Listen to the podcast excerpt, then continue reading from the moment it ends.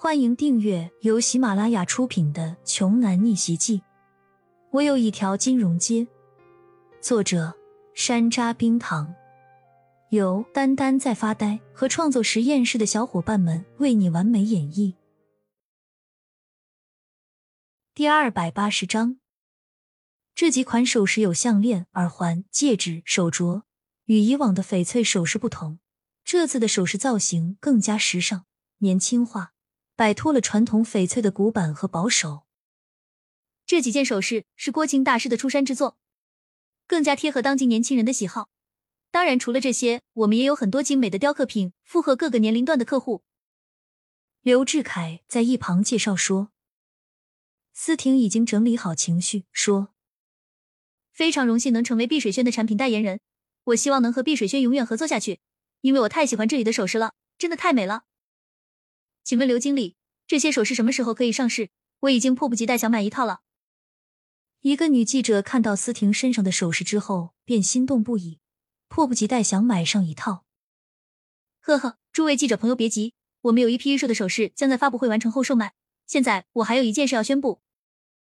刘承安笑着说：“我们的董事长为了弥补思婷小姐的委屈，特意宣布将投资一部电影，已经和言下知名的导演商讨好了，很快就要开机。”电影上的所有首饰要由我们碧水轩提供。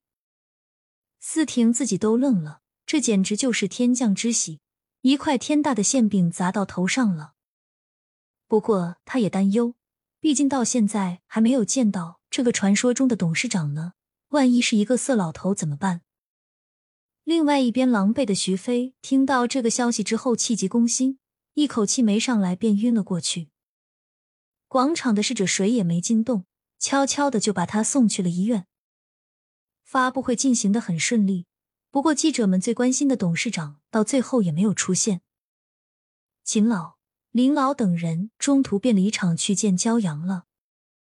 发布会结束后，思婷忐忑的问刘承安：“刘总，那个董事长到底是谁啊？”刘承安神秘的一笑说：“是你的朋友。”朋友。思婷翻遍了记忆，都没能想到自己有这么厉害的朋友。走吧，刚好也要带你去见见。”刘承安说道。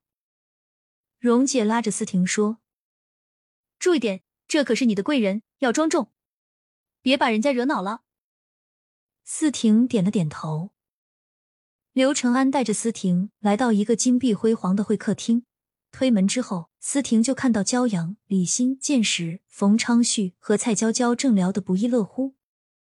你、你们？思婷惊讶的都说不出话来了。怎么，思婷姐才一晚上没见就认不出我们了？李欣打趣说道。这时，刘承安恭敬的向焦阳说：“董事长，思婷小姐来了。”焦阳淡淡的点了点头说。刘叔，你先去忙吧。一声，董事长把思婷和荣姐吓得够呛。焦阳，你就是董事长？思婷失声说道。荣姐捂着嘴，难以相信眼前的这一切。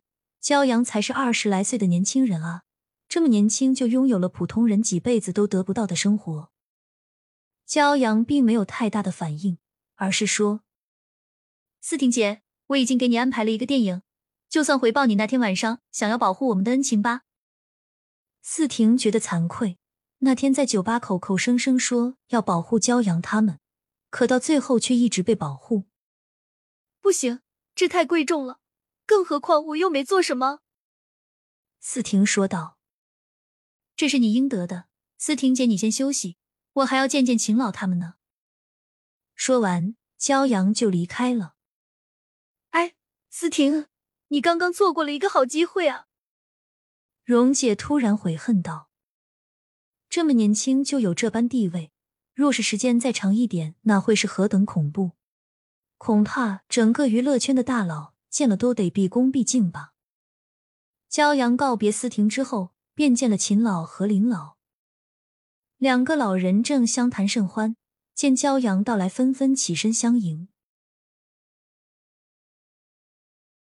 本集播讲完毕，想听更多精彩内容，欢迎关注“丹丹在发呆”。